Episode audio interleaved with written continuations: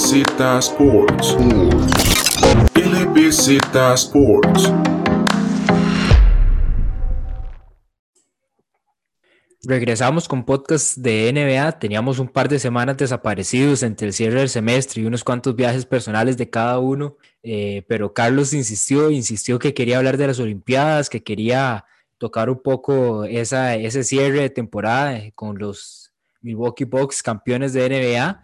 Y bueno, aprovechando también, vamos a hablar un poco en lo que es el, el NBA Draft que se viene ya el próximo jueves, lo, algunos de los prospectos que, que vamos a tener en, ahora como rookies en la NBA y, y dar un poco de, de, a conocerlos.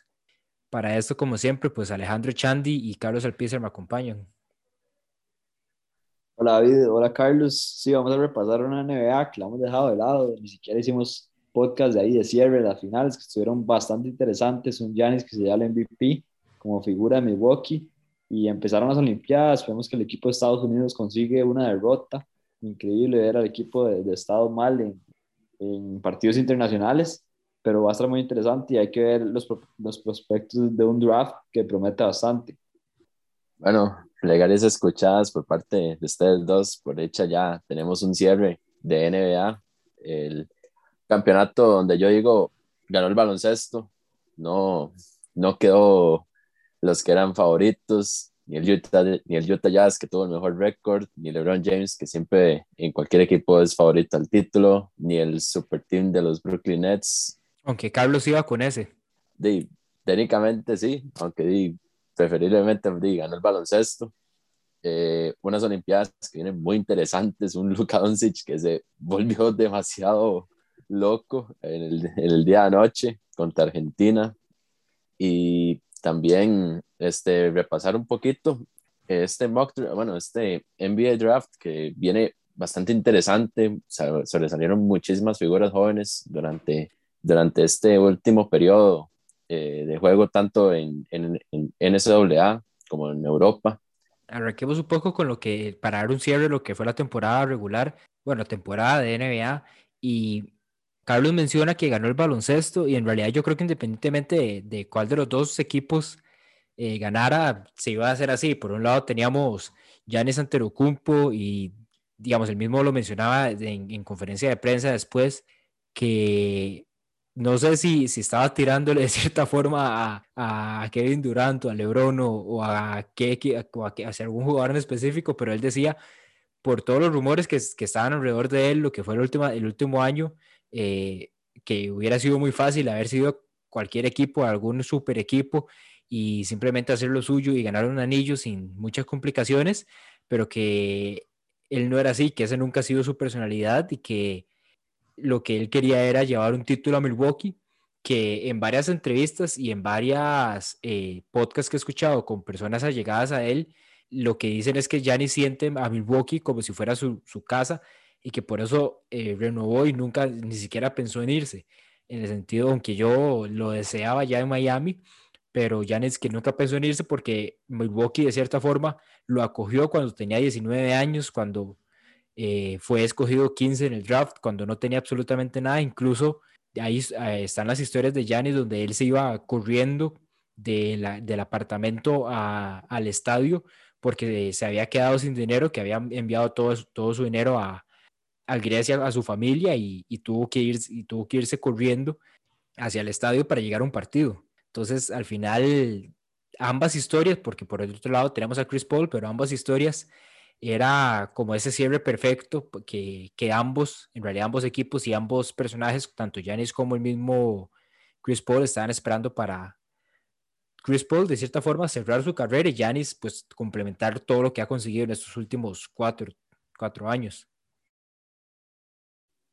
Sí, una declaración de Yanis que a mí me parecen que prácticamente que hay muchos jugadores que quieren hacer eso que, que pudo hacer Yanis. O sea, vemos a un Damian Lillard que es un jugador que quiere conseguir un título a Portland y que no cree en, en que tiene que ir a un equipo, a un super team para hacerlo. Yo sí creo que, que esos comentarios no lo veo tan mal en este momento dice un super team porque sí es complicado ganar un título sin un super team Sabemos que Yanis este año, si bien hizo un gran trabajo y el equipo de Milwaukee hizo un gran trabajo y Chris Middleton, Drew Holiday se despertaron en los playoffs, me parece que el equipo de Milwaukee tuvo un poco de suerte para quedar campeón. Me parece que hubieron equipos muy fuertes que quedaron fuera por lesiones, por situaciones como los Lakers, los Nets, que los, los pudieron haber sacado. Entonces me parece que, que Giannis, ese, ese comentario no me encanta, porque sí, yo creo que ese, ese beef de ya de, de, los super teams hay que ir dejándolo, porque prácticamente en este momento la NBA tiene puros super teams, y si uno le hace mucho al, al si uno le da muchas vueltas, uno puede decir que el equipo Milwaukee está un super team porque tiene tres figuras como Middleton, Giannis y, y Drew Holiday. Sí, digamos que la, el, el, punto de la suerte incluso es, o sea, siempre se necesita para quedar campeones. La lesión de Andrew Bogut, cuando Cleveland remontó el 3 a 1, esa lesión, digamos, fue muy dura para lo que fue Golden State. Eh, la, la les, todas las lesiones que pasaron en, en, el mismo, en los mismos Warriors para, ganar para que Toronto consiguiera su anillo. Eh, las lesiones más bien por el otro lado de Cleveland con Kyrie Irving y Kevin Love en el momento en el que se para el primer anillo de, de Golden. Entonces, la, y pues, así podríamos ir todos los años con ciertos factores que, como vos decís, termina siendo suerte. Y que en el caso de, de este equipo de Milwaukee mencionas el, las lesiones y también de, y hablábamos durante, durante la fase, la fase de playoffs que si, que si Kevin Durant no calzara 50, pues estarían los Nets en las finales. David, no hay que irse ni siquiera tan lejos. Nos podemos devolver al año pasado y vemos al equipo Miami que ah, eso no fue suerte. completamente provecho de la burbuja. Eso no fue suerte. Y es un equipo que tuvo la suerte de que la situación se le dio también. Eso no fue suerte. Eso fue adaptarse al ambiente. adaptarse al ambiente y el año siguiente quedar fuera primera ronda. Porque, ya, pero el ambiente, porque ya, el ambiente, ya el ambiente no mejoraba. No, pero pues, por lo menos perdimos contra los campeones. Doy, sí. No, pues realmente, digamos, el, eh, como lo dije anteriormente, el baloncesto ganó, o sea, no, a pesar de la cantidad de lesiones, porque ya no, no hay que irse lejos, hasta el mismo Gianni se lesionó, fue más bien un milagro que volviera y empezara inclusive la serie de las finales este, con esa lesión que fue, digamos que un poco crítica, porque no, no era así como que, este, como que un golpe, era, era hasta tocar el menisco, la rodilla, algunos, lo salvada de él fue que no tenía ni ningún ligamento este, dañado. Y creo yo que a Chris Paul le tocará todavía esperar y un año más. Creo que él sí hace, va a querer insistir y ese anillo, eso sí, no con un equipo, no con un super team, a tener que hacerlo con, con un equipo bien conformado, joven, que tengan pues bastante ambición todos. Y si lo hace de con los Suns, la de menos pueda que en el siguiente año o los, los, próximos dos años, bueno, en los próximos dos años, pueda que sí logre ese anillo. Pero me gustó mucho estas finales, ah, fue, fueron partidos bastante tallados, algo que no, no se veía desde hace buen rato, porque inclusive este, cuando, cuando todavía estaban di, las finales de los Warriors este, Cavs año tras año, di, esos eran palizas. Entonces estas finales sí me hicieron recordar mucho los partidos como Miami Heat Spurs, eh, Dallas Miami, Lakers Celtics, todo ese tipo de partidos sí me gustaron mucho y valió la pena, o sea, fue un buen cierre, aunque eso sí, los Bucks no sé cómo se sacaron de la manga cuatro partidos seguidos para ganar, pero eso sí, lo hicieron de muy buena manera. Y de los equipos más recientes que, como dice Carlos, ganaron, o sea, empezaron perdiendo la serie 0-2 y, la ganaba, después ganaron los cuatro consecutivos para dejarse la serie.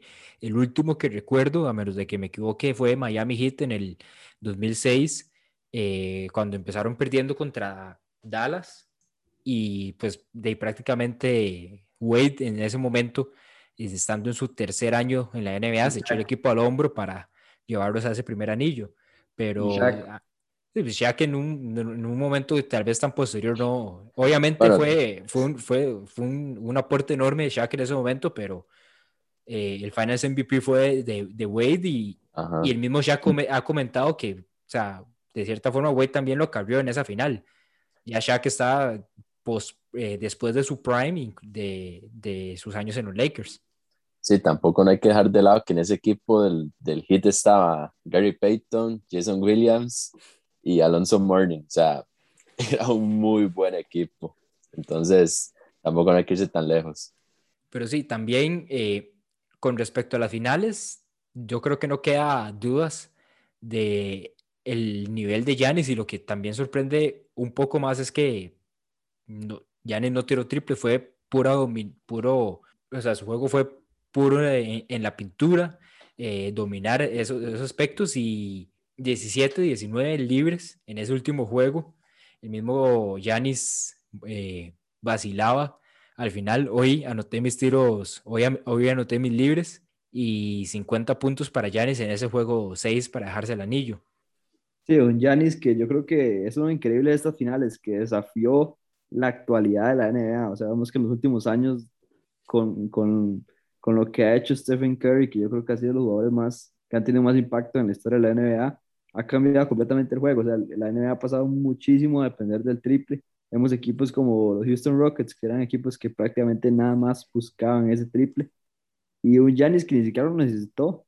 En todo momento atacó la pintura. Vemos que con su tamaño, con su diferencia atlética que tiene con todos los jugadores de la NBA, que sabemos que la NBA está llena de atletas, pero lo de este, este jugador es de otro mundo. Y un Giannis que pone, pone logros en su carrera que hasta el momento se empiezan a comparar con, con los de Michael Jordan. O sea, ha logrado cosas muy grandes, defensivo del año, Finals MVP, dos veces MVP, y es muy joven todavía, entonces hay que ver lo que puede llegar a ser Giannis, pero yo sí creo que va a estar en el libro de records casi que de todo, menos de triples y de, y de porcentaje de libres, pero él va a estar en todo, y además de eso, como dice David, corrigió en el último partido y fue la figura, 50 puntos. El detalle es que Giannis, como bien dice Alejandro, apenas va a cumplir 27 años eh, ahora en diciembre. Entonces eso, es lo que, lo. ¿En qué, ¿En a terminar la carrera? Si ya con 27 es dos veces MVP, incluso tiene el, mejor, eh, el Most Improved, que lo ganó eh, empezando su carrera. tiene el defensivo del año, ya es All NBA, ya ha sido All-Star. En ese momento ya lo que le queda es seguir sumando logros y, y campeonatos para consolidarlo. Y yo creo que va a un camino que podría podría quedar como el, el mejor internacional en la historia de la NBA con Luca, que es otro que, sea, tiene dos años de dos, tres años de carrera, pero también estamos esperando muchas grandes cosas por parte de Luca. Sí, de hecho, estaba, es, mientras veía el partido, el último, que fue donde hizo los 17, 19 libres, eh, mi papá me lo mencionaba y es lo más claro posible. En la libre se ganaba los partidos. O sea, Yanis durante toda la serie antes de ese juego 6 estaba tirando por casi más o menos como un 60% de la libre. Entonces, di, él tenía que ya pues plantearse eso, de que o echaba libres o, de, o, o dejaba la puerta, servía un juego 7 que podrían perderlo. Entonces sí siento que di, la mentalidad de Giannis sí fue bastante buena, aunque eso sí, no hay que dejar de, lado los promedios que hizo para ser merecedor de ese MVP de finales con una con promedios de 35.2 puntos por partido, o sea, ese último partido de 50 le elevó bastante, 13 rebotes, 5 asistencias, poquito más de un robo y casi dos blocks por partido. Entonces, vemos que fue un completo dominio, eh, aparte del tiro de campo, casi un 62%, o sea, es un dominio abajo del aro completo, ya que apenas tiró un 20% del triple, lo tuvo que eliminar.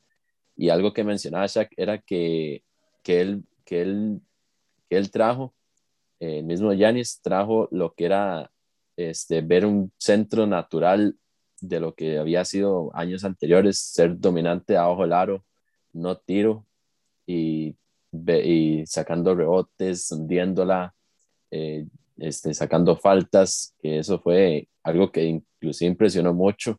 Entonces sí veo que Yanis fue bastante merecedor, viene con con todo lo que ya tiene ganado, se podría ya retirar feliz, pero creo que sí quiere pues más MVPs, más, más Defensive Player of the Year, más finales, anillos, final, MVP de las finales, y lo puede hacer, aunque la competencia va a estar con Luca de ahora en adelante. Para el tema de mejor internacional, que es algo que en estos momentos ustedes, ¿quién, quién dirían que es? Dirk. Tony Parker. Eh, y Manu, entonces metamos ahí, está complicado. Yo creo que podemos tirar podcast fácil ahí. Es que digamos, como, como jugador, algo pequeño eh, ahorita, como jugador, y en talento, Dirk le gana completamente a Tony y a, y a Manu. Pero Tony y Manu tuvieron más, más anillos, por lo menos más anillos, y eh, en lo que fueron sus carreras, obviamente con los Spurs. Sí, está, está, complicado, está complicado el tema, por eso lo digo. O sea, yo creo que sí, Dirk está, está ahí, porque también Dirk representó mucho, pero, pero se, puede, se puede batir para todos los lados. Podríamos dejarlo ahorita que no vamos a tener más NBA y para unos, unos podcasts tal vez de, de off-season. Posiblemente estaría bonito. Ahí entraría hasta inclusive Tony Kukoc con los Bulls. En talento, en cuanto a talento, digamos. Kukoc venía con, con mucha promesa cuando llegó a los Bulls. Eh, pasando ahora también a lo que es la próxima temporada, voy a tirarle una, pregunta una pregunta a ambos de una vez. Eh, en estos momentos, ¿quién cree que es el favorito en tema de apuestas para la próxima temporada, para quedar campeón? Ay, ay, ay, ay, está, está complicada también la pregunta. Yo, yo seguiría poniendo los Lakers como número uno pegadito ahí con, con, los Nets. Creo que sí tienen que estar un poquito adelante, pero los Suns y, y, los Bucks yo creo que serían los, el 3 y el 4 y también bastante cerca. Y yo pondría, después de esos, pondría a los Clippers. Creo que los Clippers con Kawhi se quitaron un peso bastante grande de encima. Paul George recuperó muchísimo esta temporada y sí los veo bastantes contendientes. Le pondría la misma oportunidad que los Suns. Pues en el caso mío, yo pondría eh, los Nets si mantienen ese super team y añaden ahí tal vez otra cabeza extraña que juega muy bien, tal vez los Suns, tal vez Denver y Milwaukee y ya tendría ahí como esos, tal vez un quinto que salga misteriosamente entre Lakers y Clippers. Podría, podría tenerlos así de mis favoritos.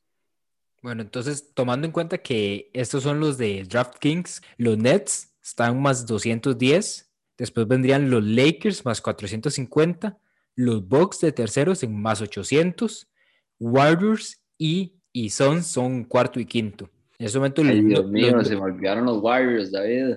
Los Nuggets, los Nuggets que mencionaba Carlos vendrían a estar de octavos en estos momentos y Alejandro se le olvidó que Kawhi Leonard va a estar casi que fuera, lo que casi que fuera toda la, digamos, va a estar fuera casi que toda la temporada, lo que, lo que es la, la que se viene, por la lesión que, lo, que, que tuvo ahora en los playoffs. Entonces ahí, bueno, también hay, hay, un par de temas. Está, está el tema de si Kawhi deja o no Los Ángeles y también la lesión. Entonces los Clippers por eso de momento están por ahí de décimos en cuanto a si son favoritos o no. Dos puntos importantes ahí, si me fue lo de Kawhi y esos Warriors, cuidado, esos Warriors vuelve Clay, eh, ahí están viendo a ver si tradean a Wiseman, entonces va a poner interesante entre Wiseman, Wiggins, eh, los tienen dos picks este año, entonces ahorita hablando un poco de lo que es el draft de la NBA que se viene en estos días, el jueves, podríamos ver que de hecho de los movimientos que más esperas ver qué va a hacer eh, los, que, los Warriors, porque como bien dice Alejandro, está Wiseman,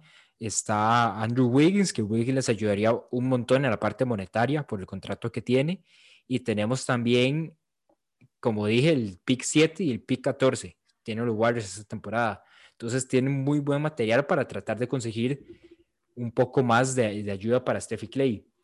Y hablando de, de draft, eh, hoy en la temprano tuvimos una noticia de, de Adrian Wojnarowski que los Memphis Grizzlies tradeaban a Jonas Valanciunas y, los, y el pick número 17 y 51 a los New Orleans Pelicans a cambio de Steven Adams, Eric Bledsoe, el pick 10, el pick 40 y un futuro de primera ronda para el del 2022 proveniente de los Lakers. Entonces, lo más importante, lo que más resalta es Valanciunas a New Orleans y Steven Adams pues estaría agarrando, digamos, ese cupo que tenía Valanciunas en Memphis. Eric Bledsoe que no va a, a jugar con, con los Grizzlies. Ya, ya, ya reportaron que Bledsoe también estaría, se podría estar moviendo en estos días. Y los picks, que desde ya lo que se está reportando es que Memphis lo que busca es a draftear a Josh Giri, el jugador de australiano, que en este momento estuvo entre esos últimos 15, que cerca de estar en ese equipo de las Olimpiadas, pero no, no, no dio el último corte pero está Josh Giri, que es jugador de 18, 19 años, australiano, que de hecho estuvo jugando en esta liga el último año, y que es, es- sería el principal objetivo de Memphis para eh, lo que fue es- este intercambio, porque en realidad eso es, yo creo que eso es lo que, lo que más estaban buscando. Sí, de hecho, a mí me salió la notificación del trade y yo, ¿sabes qué pasó aquí? Porque hay un trade con, con los picks de ahorita, es el draft, y, y ya después viendo, digamos, podría decirse que ganó Memphis, aunque ya obviamente sí veía que, que Bledsoe no iba a jugar en este equipo, o sea, era más bien imposible, hay muchos jugadores en la posición de él y que claramente van a mantener el equipo joven, entonces sí siento que, que Bledsoe puede ser un, buen canje para, para buscar un mejor jugador, algo que les convenga a ellos de en cualquier posición, sea la que sea. Yo digo que principalmente será la de, la de un poste, que sea de las mismas características de Valanciunas, porque Steven Adams es solamente un centro, una estaca puesta en el pleno centro del área, que no, no te hace nada más que ganchitos, bloqueos, eh, rebotes y solamente eso. Entonces, hay que ver qué sucede y los Pelicans, di, ver qué, qué- cómo lo utilizan, y empezando ya a tener Ingram, Zion, Valanciunas, es un equipo grande, muy fuerte y que pueden hacer di, bastantes estragos en la liga. Entonces, de no sé qué piensa, qué pensará Chandy al respecto.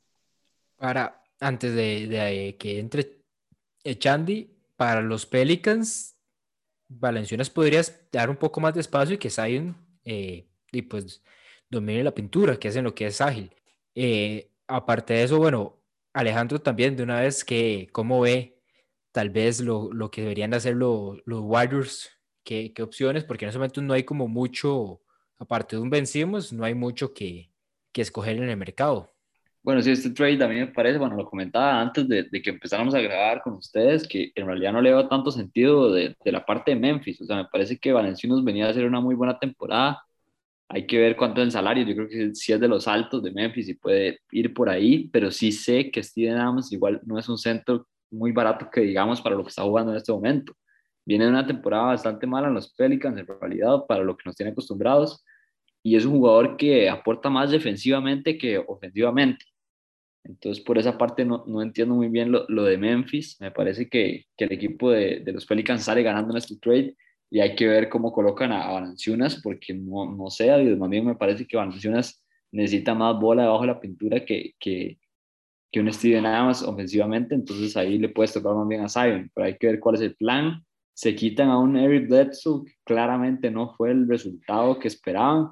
Un jugador que, bueno, vemos al equipo de los Bucks que lo tenía de base, se va, meten a Drew Holiday y quedan campeones. Entonces ahí le dejo todo lo que ha, ha, llegado a ser Eric Bledsoe, que claramente no volvió a ser el que era después de salir del equipo de, de Phoenix. Y lo hizo bastante mal para mí en el lado de los Pelicans. Pensé que iba a figurar como un líder y no lo hizo. Y por la parte de Ben Simmons, me parece que, que hay que ver qué equipo se arriesga por él. O sea, yo creo que el, el, fit perfecto es Golden State. Es, es, el equipo que, que, más tiene tiradores, tiene dos, dos, dos, fácil los dos mejores tiradores de la liga. Hay que ver cómo está Clay con la lesión, pero pues, fácilmente han sido los mejores tiradores de la liga. Entonces Ben Simmons puede ayudar muchísimo a este equipo a marcar a jugadores grandes, a atacar la pintura, pero hay que ver a Ben Simmons. O sea, vemos que ya, ya ¿cuántas, llevamos, ¿cuántas temporadas llevamos ya Ben Simmons que sabemos que lo que le falta es el tiro? Vuelve la siguiente temporada y no avanzó nada en el tiro.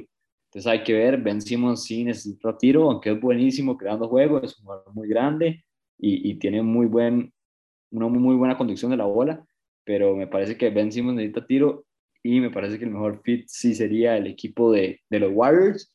Y de una vez hablando de los trades, hay que ver porque Bradley Beal también dice que quiere salir del equipo. Entonces esta offseason yo creo que va a estar bastante cargada, como nos tienen acostumbrados últimamente la NBA, va a haber muchísimo movimiento.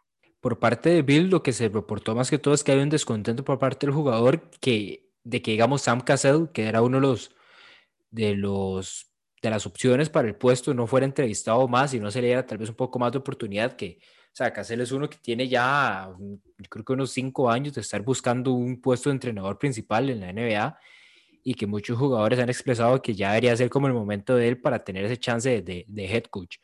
Eh, por parte de Bill es eso, todavía muy difícil, la verdad, que Bill de un ultimátum y salga del equipo, pero también es, es una de todas las situaciones que hay por, por monitorear. Entre esas, obviamente, está Ben Simmons, por monitorear también está eh, Damian Lillard en Portland, eh, Bradley Bill en, en, Washington.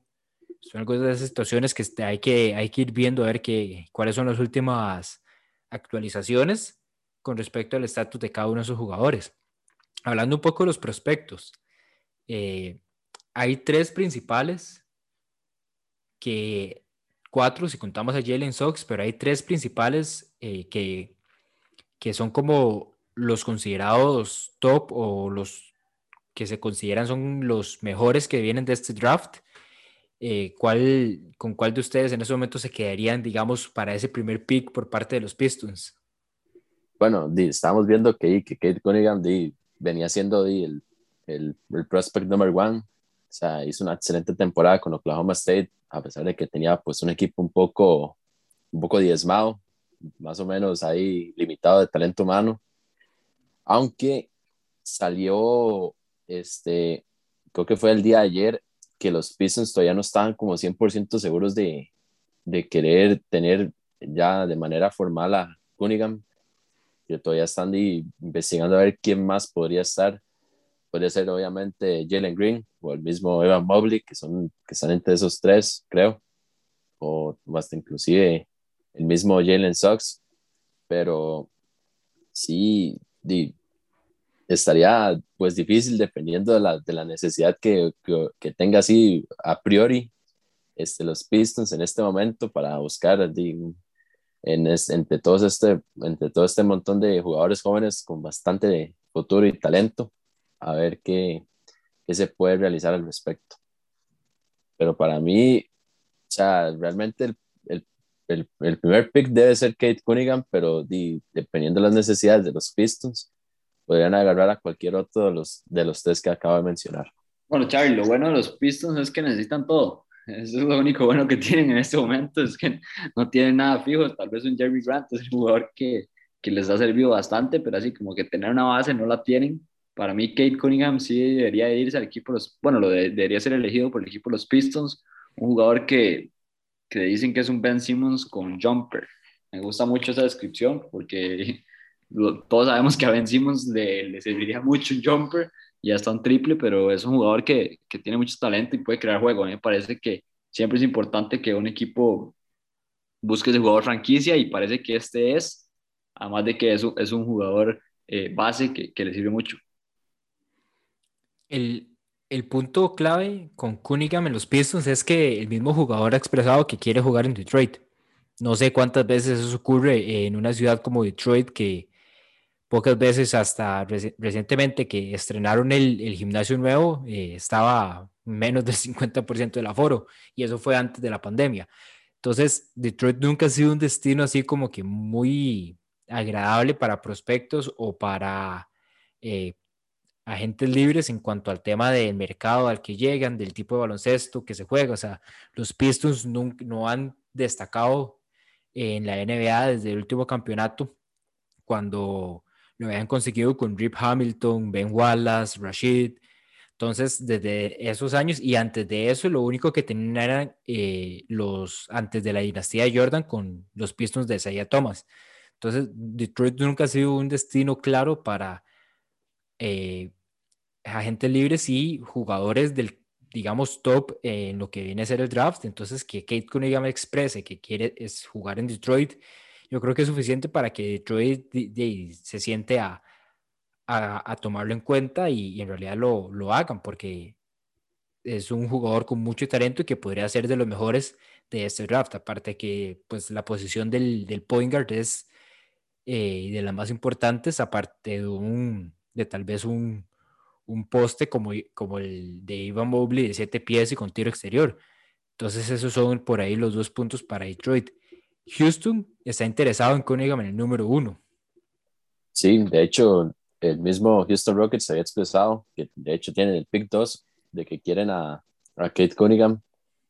Pensaría que le serviría, para mí, en mi opinión, le serviría más a Houston a Evan Mobley porque no tienen jugadores tan grandes, este, más allá de solamente tal vez Christian Wood o Kenyon Martin Jr., Entonces, creo que sería para mí el mejor fit para los Rockets, a Evan Mobley.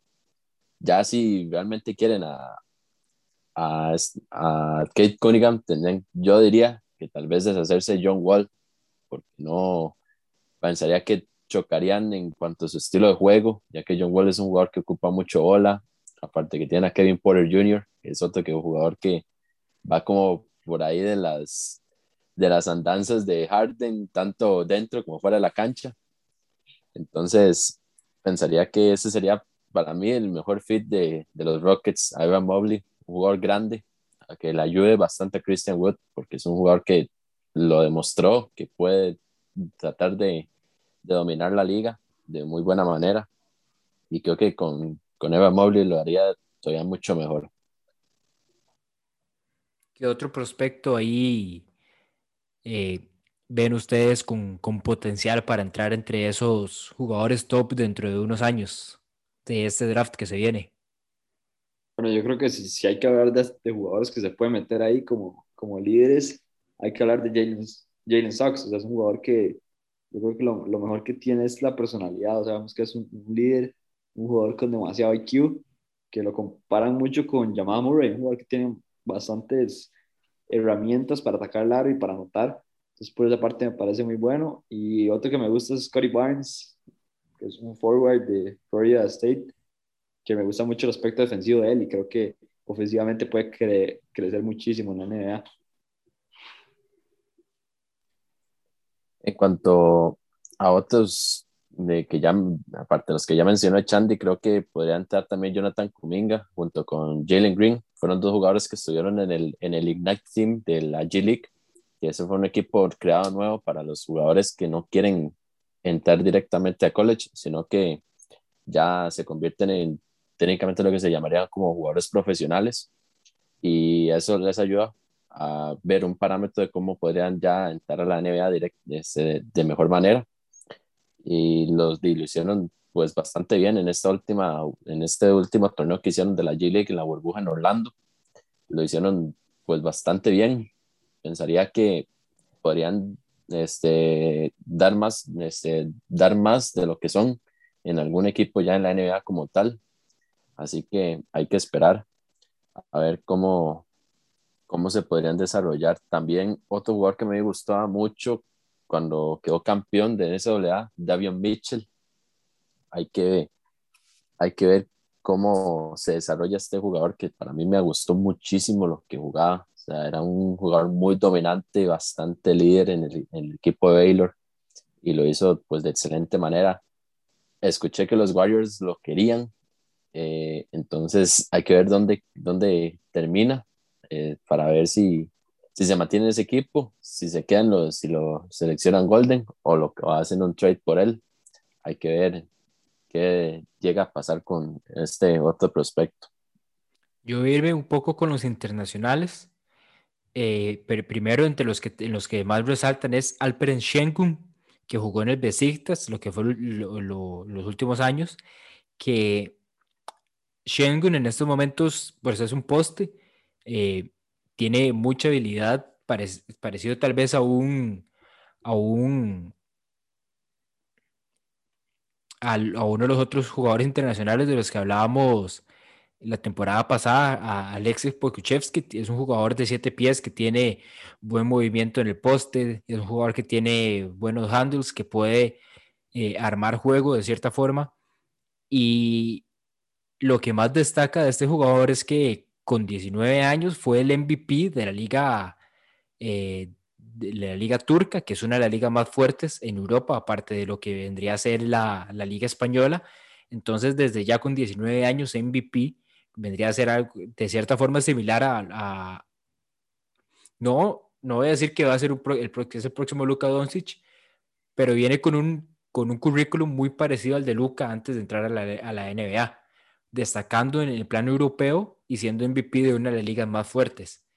Además de, de Schengen, tenemos también a, bueno, Josh Gear, que ya hablamos un poco de, de, del jugador que puede ser una de las opciones para Memphis en el, en el pick 10, que más que todo, eh, aunque, aunque mide 6'8", es un jugador que le gusta tener el balón en sus manos y crear juego. Y pues obviamente pues tiene un buen tiro de tres, entonces sería muy buen complemento a la par de Jamorant, si, si Memphis está enfocado en, en, en draftearlo. Y el otro que tenemos de internacionales, Usman Garuba, que en estos momentos, si, si hay alguno viendo lo que son las Olimpiadas y de que vamos a hablar en un momento, eh, Garuba en este momento está jugando las Olimpiadas con el equipo de, de España, entonces es un jugador al que le podría poner atención en estos días antes del draft, a como Alejandro hablaba de Scotty Barnes, jugador de Florida State en el aspecto defensivo, Garuba vendría a ser lo mismo, pero en el posteo. Es un jugador muy, muy inteligente en el poste, defensivamente, parecido tal vez a un Rudy Gobert en estos momentos, de los, jugadores, de los mejores jugadores defensivos que hay en España. Y pues en estos momentos el único problema es que pues es poste y po- ofensivamente no produce mucho. Entonces, en una posición que en estos momentos eh, hemos visto a los Lakers quedando campeones con Javel McGee y Dwight Howard eh, de titular y como suplente, digamos, el- la posición del poste en estos momentos, si no traes algo al, al lado ofensivo, eh, es un poco complicado, digamos, tener un puesto fijo en algún equipo, pero Garuba es un prospecto muy interesante en, en- en el, en el punto defensivo y se le compara mucho en estos momentos con, con jugadores como OG Anunoby y Kenneth Farid, que, bueno, el, el Farid en sus momentos de Denver era, como dirían, toda una bestia en la pintura. Sí, yo creo que es, una, es un draft que sí creo que tiene un poquito más de, de jugadores explosivos, por así decirlo, que la, que la temporada pasada. O sea, la temporada pasada para mí superó las expectativas del draft. Vemos que cuando, cuando analizamos el draft, David y yo, los dos decíamos como es, es, un, es un draft donde hay prospectos que, que pueden llegar a ser que pueden llegar a ser buenos en la NBA, pero no se veía además de Lamelo Ball y tal vez Anthony Edwards, que ninguno de los dos le tenía tantísimo hype jugadores que podían ser superstars, y yo creo que este, este año hay más jugadores así, pero bueno, el draft pasado nos dejó boquiabiertas con Anthony Edwards, tiene una temporada increíble, y Lamelo Ball cumpliendo, y Lamelo Ball cumpliendo toda la expectativa que traía. Entonces hay que ver, es un draft que trae, trae mucho y, y, y creo que está bastante interesante. Hay que ver esos sleepers además. Sí, de todavía hecho, hay, hay cualquier otra cantidad de jugadores. Uno que a mí me gusta mucho eh, desde lo que era la etapa de high school es Sharif Cooper, que estuvo, que digamos, no tuvo tal vez la, la mejor temporada en, en universitario y es parecido a lo que mencionaba eh, Carlos con, con Kate Cunningham, no tenía tal vez el mejor equipo alrededor para, digamos, destacar de alguna forma, pero Sheriff Cooper es un jugador muy inteligente y muy y tiene muy, muy buena habilidad eh, para crear ofensiva. Es otro de los jugadores que a mí me gusta. Miami, si no me equivoco, no tiene picks este año, entonces eh, estaré viendo más desde, desde el lado de, de, los prospectos, cómo calzan cada uno y todo, pero no, no tendré un deseo de qué jugador me gustaría que Miami escoja, pero siempre hay, siempre hay sleepers, como menciona Alejandro, un Draymond Green en la posición 43, un Nikola Jokic en, en la segunda ronda mientras daban un anuncio de, Coca de Pepsi. Siempre hay un Isaiah Thomas en la posición 60, siempre hay jugadores de segunda ronda que, que terminan al final destacando mucho. Sí, claro, o sea, siempre va a pasar eso, digamos. Eh, han habido buenos casos, vea, inclusive Middleton, Middleton fue drafteado en segunda ronda, enviado a la G-League. Eh, este Giannis fue posición 15, porque nadie sabía cómo jugaba, jugaba en, un, en, el equipo local de Atenas, de en Grecia, nadie sabía de dónde estaba saliendo Giannis, entonces hay que ver todo este, desde todos estos jugadores. Eh, hay dos jugadores de Texas que me gustó también mucho lo, como jugaba Texas, más allá de que quedaran eliminados en primera ronda contra un equipo sumamente mediocre también del estado de Texas que se les ganó ahí apenas, eh, que son Kai Jones y Jericho Sims. Eh, un Kai Jones que lo hizo de excelente manera y un Jericho Sims que es un completo animal para saltar, para jugar, para defender. O sea, para mí es uno de los que se, se va a quedar ahí como en segunda ronda, pero que podría dar un muy buen impacto en, en la NBA. También está creo que era el hermano menor o el primo de Moritz Wagner, Franz Wagner, Franz, que jugó con, Mich con Michigan. que jugó con Michigan, que lo hizo pues bastante bien. O sea, eh, yo creo que también viene este, muy bien preparado para ya disputar la NBA de, de excelente manera. Una escuela europea que está haciéndose aún más grande en la NBA y que está haciendo un gran impacto y eso se está pues completamente viendo de excelente manera en, en estas Olimpiadas. Otros do- Otros dos nombres que tengo yo tal vez para, para lo que es segunda ronda, Brandon Boston de Kentucky. Uf, Kentucky siempre ha sido uno de estos productores de talento en el, en el baloncesto universitario y es un programa que de cierta forma le hace daño a sus atletas al momento cuando hablamos del draft porque no destacan mucho en la parte por, el- por el, el juego grupal que tienen y podemos ver casos de Devin Booker, posición 13, y lo vi que en, en su único año en Kentucky ni siquiera era titular y vimos el cambio que tuvo eh, en el momento en el que fue el principal arma de los Phoenix Suns.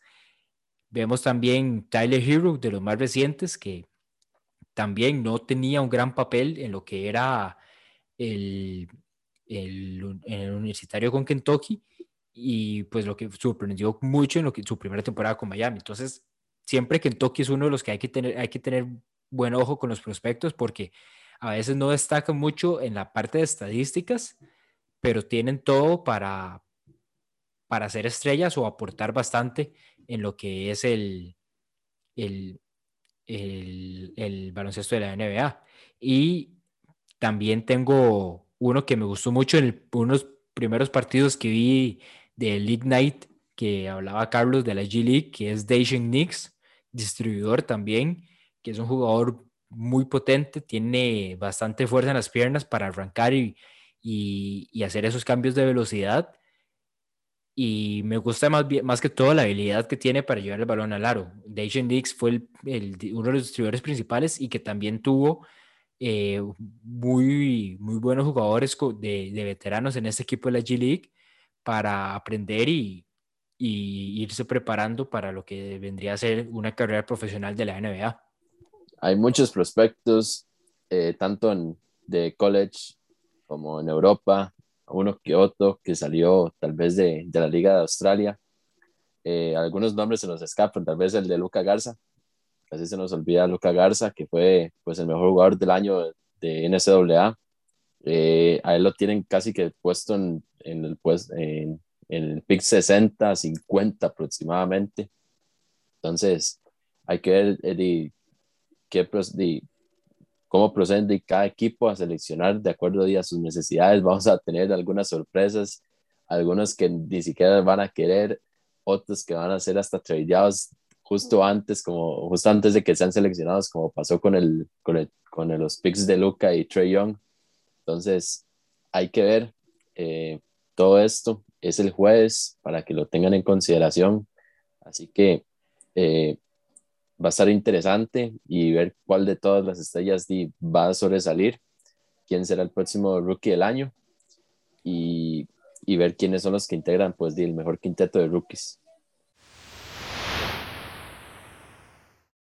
Para ir cerrando lo que es el podcast de esta semana, entonces pasemos a la principal insistencia, yo creo, de Carlos en este último fin de semana, las Olimpiadas. Eh, esas, esos- esas dos semanas en las que todos los atletas aspiran a llegar y el baloncesto en realidad no, no es la excepción, incluso las Olimpiadas es hasta más importante eh, que el Mundial de baloncesto, mucho más exclusivo, son solo 12 selecciones representando a los cinco continentes. Y vamos a ver, Carlos, ¿qué es, qué es lo primero que, que, te llama, que te llamó la atención de esos primeros partidos que hemos visto en, en Tokio? Bueno, yo diría que un poquito antes, como una semana y media antes, que fueron los amistosos que se hicieron en Las Vegas, que estuvieron Estados Unidos, España, Francia, eh, Nigeria, Argentina, Australia. Eh, veo que, que el equipo de Estados Unidos se está relegando muchísimo, o sea, se, se acortaron demasiado las distancias entre todos los demás equipos. Me sorprendió demasiado en absoluto Nigeria. Yo sabía que Nigeria podía hacer un muy buen equipo, tiene un montón de armas para, para poder sacar, para hacer un equipo competitivo en, en, la, en FIA, con casi, con casi que una planilla completa de jugadores NBA. Lo hicieron y los, en los amistosos dieron cátedra completamente. Sí quedaron a deber en este primer partido contra Australia, pero eh, sí veo bastante interesante. Tal vez hay algunos equipos que usted va a decir se van a quedar ahí tal vez porque son un poco más limitados en cuanto a talento humano. Decir un Irán que a pesar de todo le hizo una buena competencia a República Checa, la misma República Checa que solo tiene pues un jugador de NBA, Tomás, Tomás Satoransky, eh, un Japón que solo tienen a, a Yota Watanabe y, y, y, Rui Hachimura, pero sí todos los demás equipos pues vienen este, cargados de estrellas, jugadores eh, muy bien formados, con buena escuela, sea europea, entonces hay que ver este, cómo, cómo, se, cómo se seguirán desarrollando y las demás jornadas de, de, la, de las Olimpiadas, porque vienen muy interesantes. Yo pienso que Estados Unidos tal, les, le va a peligrar bastante ese oro. Creo que esto se podría quedar sin medallas si, si, no, se, si no se ponen, este, si no le ponen atención a, a, lo, a la siguiente ronda. Ojo, ojo ahí con Charlie, con el hot take sin medallas, dice. no, pero sí, un equipo de Estados Unidos que, como dicen ustedes, perdió la brecha tan grande que ha tenido todos estos años y yo sí creo que un factor muy grande claramente es la globalización de que han llegado todos los jugadores a la NBA, pero me parece un factor importante la, la Liga Europea. Sabemos que casi que todos los que no están en la NBA están en Europa y la, la Liga Europa, muchos jugadores han pasado de Europa a la NBA. Vemos el caso más común ahorita de Luka Doncic, que es un jugador que pone hasta mucho mejores números en la NBA de los que ponía en, en el Real Madrid. Entonces, por esa parte sí creo que, que en Europa, específicamente en España, entre otros. Creo que la liga se está poniendo muy buena y, se está cortando esa brecha entre la NBA y las otras ligas mundiales. De hecho, eso se puede ver más que todo, siento yo, con Eslovenia, que lo vi hace poco en el partido contra Argentina. Y es que, digamos, Eslovenia, el único jugador en NBA en estos momentos, pues es Doncic. En su momento, Goran Dragic, antes de retirarse hace ya cuatro años, y el hermano Soran tuvo unos pequeños pasos por, por equipos en NBA, pero el equipo de, de Eslovenia es puro Europa. Y si a eso le sumamos, digamos, la química que desarrollan los jugadores, porque Europa se, se toma en serio lo que es los procesos. O sea, los vemos jugadores que van desde selecciones menores, pasan a la mayor y la ventaja que tienen es que juegan casi que todos los veranos. Eurobásquet, mundiales, olimpiadas, los equipos europeos, eliminatorias, pasan jugando todo, todo el, todos los veranos y es lo que siento yo más les ha ayudado en esos momentos a cerrar esa brecha, porque Estados Unidos vemos que pone los equipos cada cuatro años, bueno, cada dos años tomando en cuenta el mundial, arma el equipo y lo manda a competir al mundial, arma el equipo, lo manda a, las olimpiadas, pero en temas de clasificaciones nunca están sus jugadores principales. Para clasificatorios siempre mandan lo que son los, los jugadores que estén en Europa o jugadores que jueguen en la Liga de Desarrollo. Entonces, para mí lo que más afecta a Estados Unidos es eso, que no, digamos, últimamente no hay unión de grupo, no hay química entre los jugadores que, que conforman el equipo y siento que antes no se veía tanto por la, el, por la, digamos, el talento que tenían esos, esos grupos y esos jugadores, pero ahora el talento ya no es un factor tan fundamental como antes.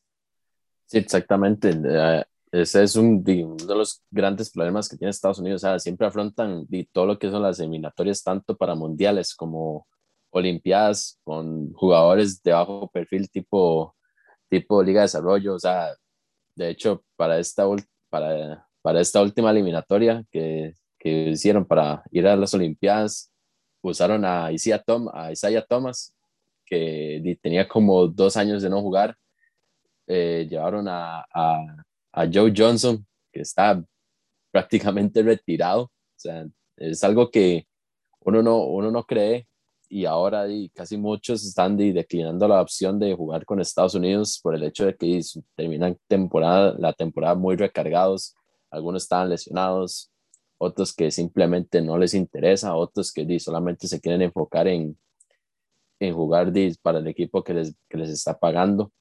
Entonces sí, veo que Estados Unidos, si, no, si no se ponen las pilas, yo pienso, y, y, no, y no crean una química de equipo, se les puede eh, complicar bastante a partir de la siguiente ronda, porque no creo que no creo que vayan a tener algún problema en ganarle a Irán o a, o a República Checa. O sea, pienso que solamente esto de Francia fue como jalón de orejas. Entonces hay que ver qué, qué sucede. Claramente, Damian Lillard lo dijo este, después del partido, que usted puede ver un jugador de estos europeos jugar en la NBA y pueden jugar regular bien, regular mal. Pero cuando esos jugadores juegan para su país, para representarlos en FIBA, se convierten y se, y se vuelven en monstruos. Y, y de hecho, Fournier respondió de manera indirecta a, esta, a este cuestionamiento de Lillard y es porque di, sencillamente ellos juegan en equipo, ellos ya tienen un proceso de años de jugar juntos, entonces solamente tienen que dice, mantenerse haciendo un buen esquema eh, defensivo, ofensivo, manteniendo todo lo que son este, lineamientos y creo que diles, ese es el resultado de, de lo que es este, el baloncesto europeo ya, ya alcanzando a Estados Unidos y, la diferencia es que Estados Unidos es por individualidad, que eso no es nada nuevo. Estados Unidos siempre ha sido individualidades y como bien lo mencionas, Fournier terminó ese partido con 28 puntos. Satoransky prácticamente, o sea, no voy a decir que él solo, pero Satoransky eliminó a Canadá, que es otro equipo que es full de NBA. Eh, tal vez Canadá le hace falta un poco más de, de unión, de, que esos jugadores saquen un poco más de química juntos. Francia, como bien, como bien decís, es uno de los equipos que más fuertes. Australia, eh, Australia tiene también, o sea, ya proceso de unos seis años. Tiene ahí con Joe Ingles, con Patty Mills, el mismo Matthias Feibel está empezando a meterse en ese proceso. Aaron Baines, son jugadores que tienen años de estar jugando juntos porque son lo mejor que tiene su país y pocas veces rechazan jugar con representar al país y, y al ser siempre ellos los, mejor, los mejores, siempre son casi que los mismos 12. Pueden cambiar uno o dos dependiendo del año, pero casi siempre la base es la misma. Estados Unidos nunca tiene la misma base. Si tomamos en cuenta esta selección que está jugando en estos momentos y la que y la que jugó tal vez hace cuatro años o la que jugó incluso hace dos años en el Mundial, Durant no estaba en el Mundial, Jason Tatum no estaba en el Mundial, eh, Devin Booker no estaba en el Mundial. Y si tomamos en cuenta en cuanto a Olimpiadas, yo creo que los pocos que han tenido experiencia en Olimpiadas en estos momentos, eh, Durant, eh, tal vez, y no sé, Alejandro y Charlie, si se acuerdan alguna, Draymond Green, ha estado en Olimpiadas. Y así creo, que solo, creo que son dos. Sí, yo creo que. El resto no, no estoy del todo seguro y, y, que haya estado en algunos otros procesos. Lillard hasta este año, que hay Keldon Johnson y Abel McGee no. Entonces, yo creo que Green y Durant son los únicos con experiencia en, en Olimpiadas y eso es donde, digamos, Estados Unidos lo que hace los últimos dos, dos torneos grandes, simplemente manda un equipo hecho a como les, a quienes les hayan dicho que sí, y ya hasta ahí. Sí, a mí me parece que lo que acaba de decir Carlos de esas declaraciones de Damian Lillard, que dice que los jugadores son regulares en la NBA y en internacional se vuelven unas bestias, yo creo que el ejemplo más claro es Patty Mills, o sea, es un jugador que en los Spurs es X regular y cuando agarra la hora en Australia parece Stephen Curry, es en serio. O sea, es increíble lo que va Patty Mills con Australia. Entonces sí me parece que el equipo de Estados Unidos lo tiene bastante complicado yo creo que Francia está muy rookie de ganarle y va a estar bastante bonito estos, estas Olimpiadas, por dicho. Eh, en el caso mío, yo tengo el pensar de con Argentina. Argentina sorprendió completamente al mundo cuando quedó subcampeón del Mundial en China hace dos años. Yo lo que pienso fue que en ese Mundial como que tuvieron suerte porque tampoco no tuvieron como que rivales tan difíciles, solo podría decir Serbia, que tenían a, casi a todos los jugadores, pues buenos en ese, tenían a Jokic, que es a la hora del MVP, Marjanovic, que son jugadores grandes, estaba Bogdanovic, eh, Bielitsa, pero sí siento que tuvieron pues bastante suerte Argentina en ese mundial y yo creo que ya se está empezando a notar pues esa pequeñita brecha del, del por qué les está costando los partidos. Podemos ver di, todo lo que les, o sea, Eslovenia les pasó por encima, pero es principalmente di, el, eh, una falta de, de jugadores efectivos al tiro no es por decir de que Eslovenia tenga un tirador efectivo, letal, más allá de que sea Luca. Bueno, está él crea su, di, pero él crea su juego, él crea su, su tiro. Pero todos los demás jugadores son efectivos al tirar, que eso es caso contrario en Argentina. O sea, ver que su mejor tirador es Facu, que es el jugador más bajito en toda la, de toda la cancha, creo que de, toda la, de todas las Olimpiadas, es algo que deja mucho que desear. O sea, ahí hace falta un poquito más de, de, como esfuerzo en los argentinos en cuanto a lo que es el, el tiro. Entonces hay que, hay que ver qué sucede para estos siguientes partidos porque eh, eh, falta España, que está en ese grupo, está en este grupo de Argentina y Eslovenia, y después el, el, equipo de Japón, que pienso yo que Japón va a ser un equipo un poco diezmado y tal vez un poco golpeado, a pesar de que sea en la C. Entonces, sí, yo espero de Argentina un poquito más, ojalá que los, los, todos, los, todos los jugadores en general mejoren un poquito el tiro. Así que hay que ver qué sucede.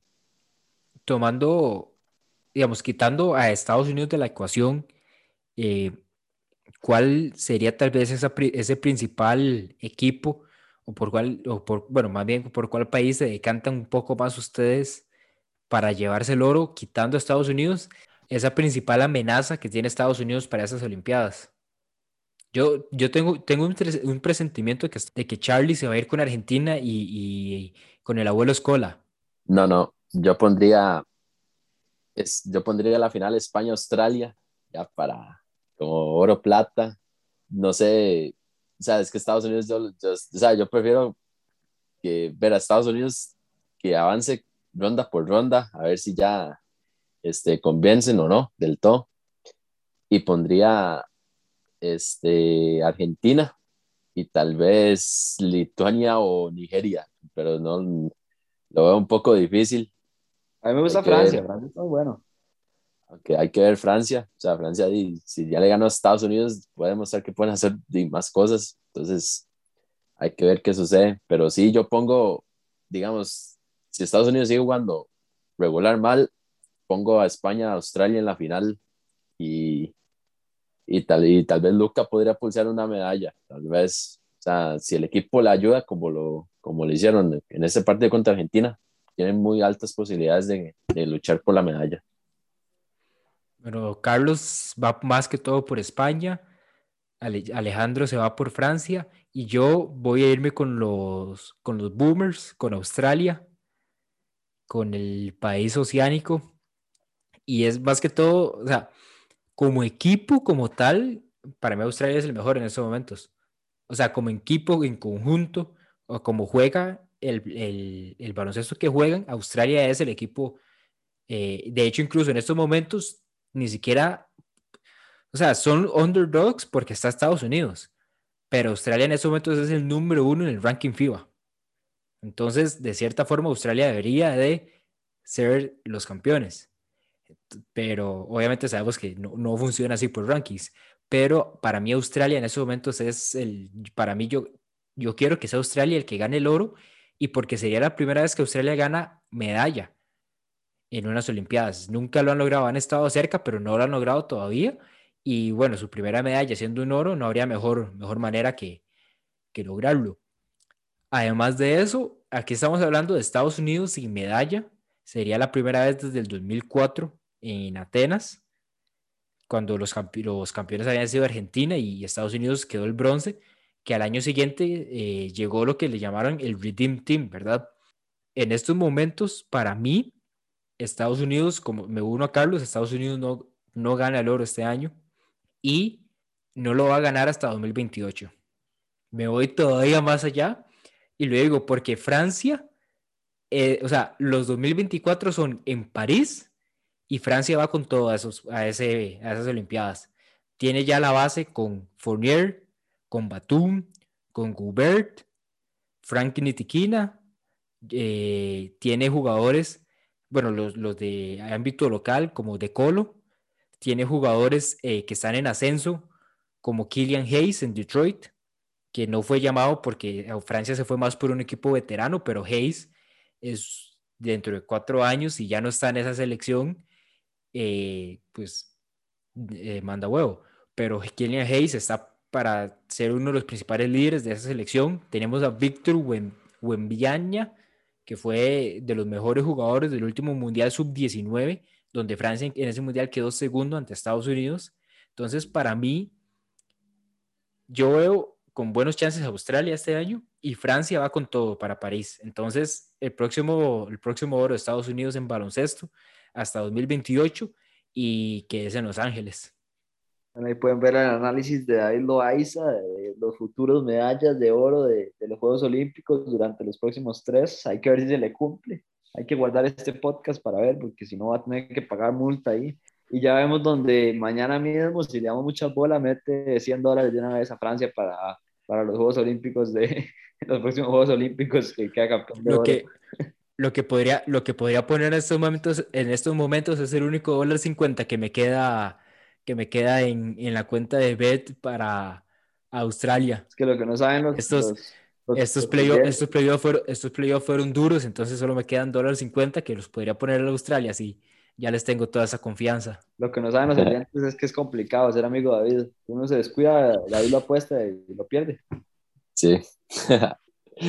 no, pues yo espero, o sea, Australia de hecho ha venido haciendo pues muy bien las cosas. El mundial que todavía está en el Mundial de China de 2019, que todavía estaba Bogut jugando con ellos, fue increíble. De hecho, yo pensé que, que Australia iba, iba, a llegar a la final, pero ahí se tuvieron que topar con España en la semifinal y prácticamente esa fue la final adelantada.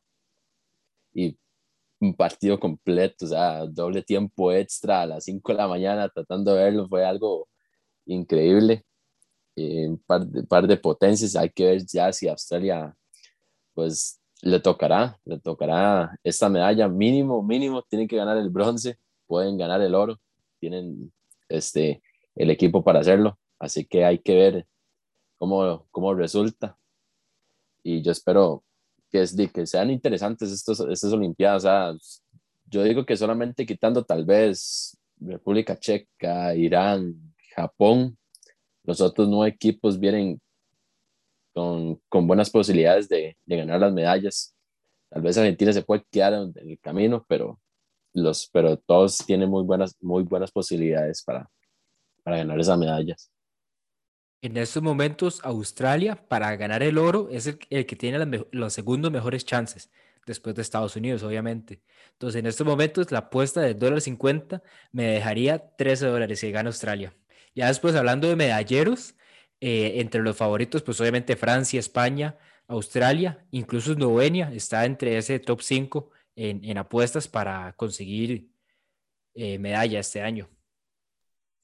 Sí, hay que ver si se, levanta Argentina y, Nigeria de este par de derrotas que para mí yo siento que son un poco dolorosas porque si y Argentina que venía haciendo pues un excelente proceso completo de pies a cabeza y Nigeria que sorprendió a propios y extraños en, en, los amistosos en Las Vegas. Hay que ver si se logran lavar la cara y mejorar estos, eh, en, es, en, estos partidos que vienen de la, de la, fase de grupos y ver cómo quedan la clasificación, porque hay que recordar, son 12 equipos, no 16 ni tampoco 32. Clasifican pues los mejores dos de cada grupo y dos mejores terceros. Hay que ver quiénes son los que quedan en ese tercer mejores lugares y cómo, y cómo realizan la, la parte de, de, clasificación uno por uno. Con esto cerramos el episodio de esta semana de NBA, baloncesto, draft, un poco de todo lo que ha pasado últimamente, que los teníamos un poco abandonados. Y como siempre, recordarles seguirnos en nuestras redes sociales, Instagram, Twitter, Facebook, RBZ Sports. En Instagram hemos estado, hemos estado con, con una cobertura amplia de, de nacionales y, y, algunos no nacionales en lo que han sido estas Olimpiadas, algunos datos que destacan más que todo. Y eh, para no dejar el baloncesto del nacional de lado, ya se vienen las últimas jornadas eh, esta semana que, que sigue.